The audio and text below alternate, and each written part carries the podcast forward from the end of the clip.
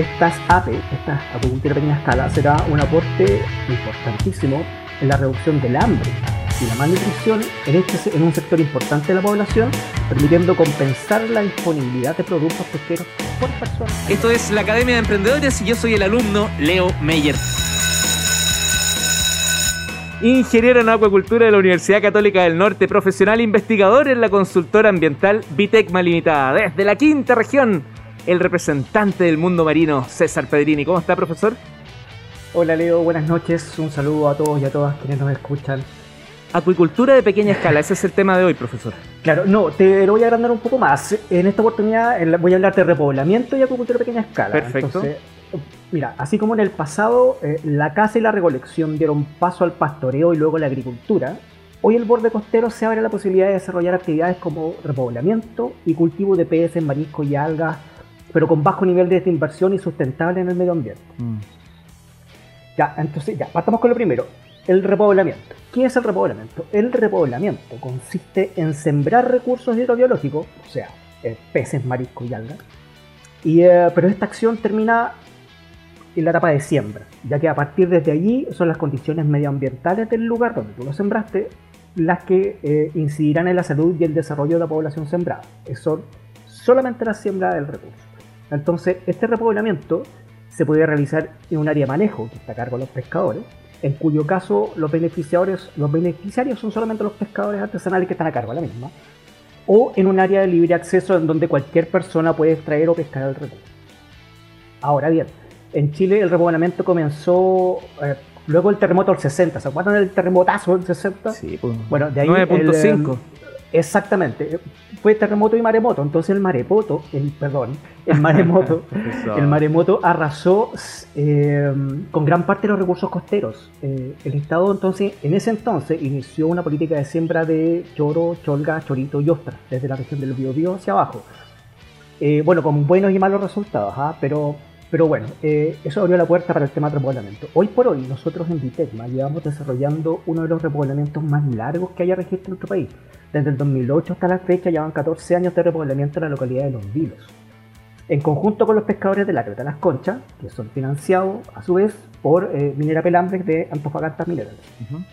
Entonces hemos repoblado exitosamente Locos La Payerizo, eh, con lo cual se ha recuperado y mantenido en el tiempo las poblaciones de estos recursos para el beneficio de los pescadores y de toda la comunidad que hay habita. Ahora, no somos los únicos que hacemos esta pega. También está, eh, hemos sabido de repoblamiento por parte del IFOP, Almeja, en la región de los lagos, la Universidad Andrés Bello, eh, Repuebla Coreizos en Quintay, la Católica del Norte, eh, la Universidad Católica del Norte, Repuebla con Ostiones y Lenguados en Tongoy, y así suma y ¿Qué, ¿Qué, es el IFOP, profe? Perdón, el Instituto de Fomento Pesquero. Perfecto, gracias. El IFOP. gracias. Bueno, nosotros mismos sembramos hace un mes y medio, sembramos 10 toneladas de chorro zapato en el río Queule, al sur de la región de la Araucanía, en el Mapu.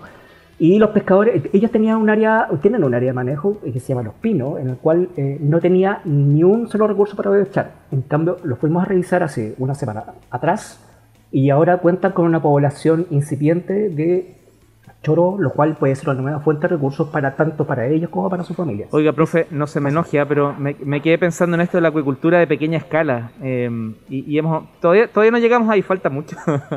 Me interesa el tema, pues, profe. Sí, no, ok, ya em, démosle con el acuicultura a pequeña escala. Mira, em, de la misma forma que el anterior, partimos con un poquito de historia. Desde que el hombre comenzó a cultivar la tierra, existe evidencia de los procesos relacionados con acuicultura, ¿ya? que se entiende como eh, la captura y crianza de peces, mariscos y algas en espacios definidos. Las culturas china, romana y egipcia fueron las precursoras de esta acuicultura de pequeña escala con eh, el acrónimo APE, APE, Acuicultura de Pequeña Escala. Esta actividad productiva cumple un rol similar a la agricultura o la ganadería, ya que implica la crianza y manejo de los recursos acuáticos en un medio, medio ambiente restringido y controlado. Profe, disculpe si esto es muy básico, ¿ah? pero es como, es como una piscina, una pileta.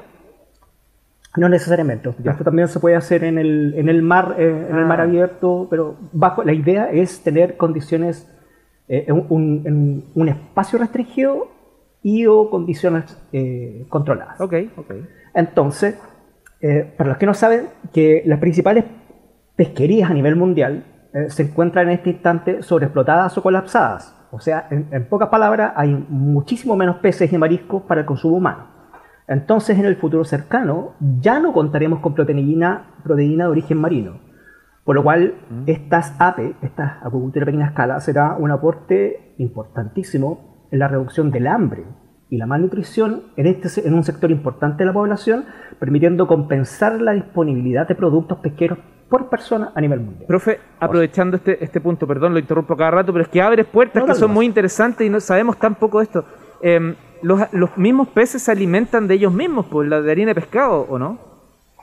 ¿O eso es un mito? Así es, mira, en el caso del salmón sí, eh, pero hay otros peces que son herbívoros. Y si estamos hablando de la ah. acuicultura, eh, la acuicultura de pequeña escala, eh, la principal acuicultura de pequeña escala en Chile es, son los choritos y el salmón. Y el chorito se alimenta de. Eh, ¿Cómo se llama? De, de, eh, de, alimentos en suspensión en el agua, entonces no, no, hay preocupación de eso. Ya, pero sigamos, antes sí, que me sí, pierda. Sí, sigamos, quedamos, quedamos en la subsecretaría, mencionó la subsecretaría. Ya, eh, bueno, entonces pensando en este, en este punto anterior que les decía, que iba a faltar, va a faltar dentro de muy poco la proteína animal, animales marinos, entonces la Subsecretaría de Pesca y Acuicultura publicó eh, un reglamento que rige la acuicultura a pequeña escala, que es el decreto 45 del año pasado, del 9 de junio del año pasado. Y esto permite ordenar la actividad de acuicultura a pequeña escala y para poder desarrollarla de buena manera, dándole un nuevo impulso a los pequeños cultivadores. No estamos hablando de las grandes industrias como el salmón o, los choritos, sino que estamos hablando del pequeño cultivador. Y esto incluye diversas líneas de inversión por parte del Estado.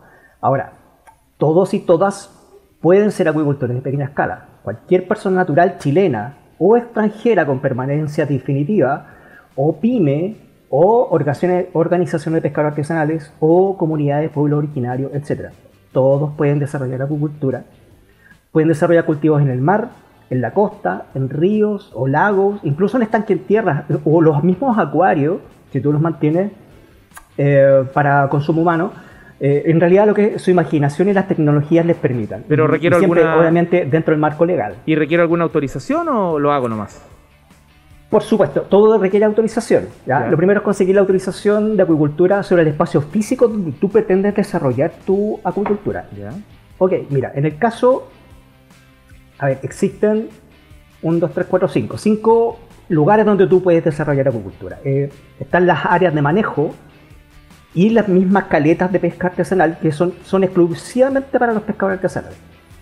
Un tercer punto son los espacios costeros marinos para pueblos originarios, las ECMPO, que esas son exclusivamente para los pueblos originarios, como, dice la palabra. Están como cuarto punto las concesiones de acuicultura y como quinto punto los terrenos privados. Y esos dos últimos puntos los puede solicitar cualquier hijo de vecino. Mira. Ahí ya pueden ganar. Ahora, ya seas pescador, pueblo originario o particular, deben solicitar este espacio a la Subsecretaría de Pesca, en donde deben especificar, que esta es la parte difícil, las coordenadas del lugar, la superficie que vas a ocupar, la o las especies que pretendes cultivar y cuánto vas a producir en el año. Entonces, ahí la Subsecretaría de Pesca, una vez recibido eso, eh, te va a exigir además que le entregue los antecedentes ambientales y administrativos. Bueno, para ser considerado APE, como dice eh, la palabra, es pequeña escala, acuicultura de pequeña escala. Eso, ¿qué, significa ser pequeña escala? Ya, eh, pequeña escala significa que no debe superar las 10 hectáreas de superficie y o las 500 toneladas anuales de producción. Pero, así como tip eh, de César Pedrini, les recomiendo no pedir más allá de 6 hectáreas, ni superar las 300 toneladas de producción, porque con eso eh, evitan eh, que la subsecretaría de pesca les pida hacer un estudio de impacto ambiental. Así, mm. Simplemente deben hacer una declaración de impacto ambiental que es bastante más sencillo.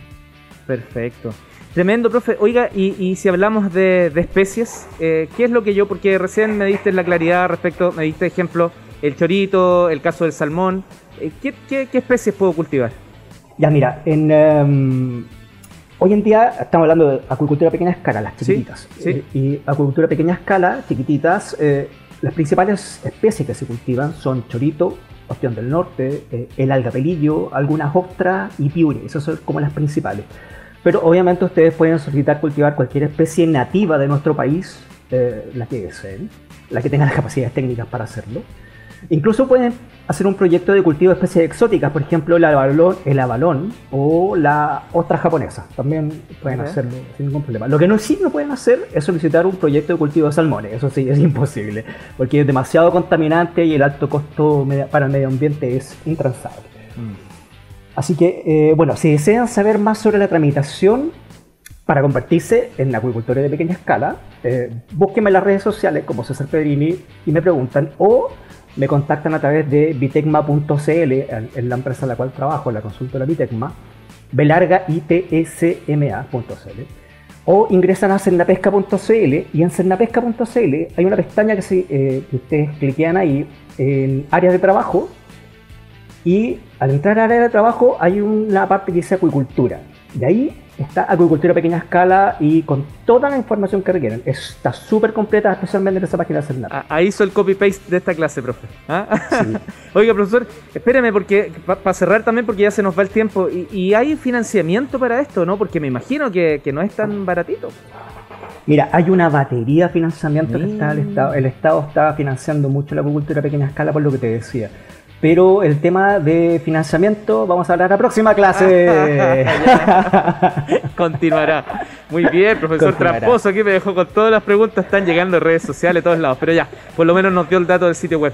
Profesor César Pedrini, un saludo a todo el equipo de Itecma, muchas gracias por la clase de hoy. Oiga, y un abrazo gigante a la, familia del colega ahí que... sí, de todas maneras. ¿Cierto? Ya pues, un abrazo. que esté muy bien, un abrazo a todos y a todas, nos vemos dentro de dos semanas. Gracias. chao. chao.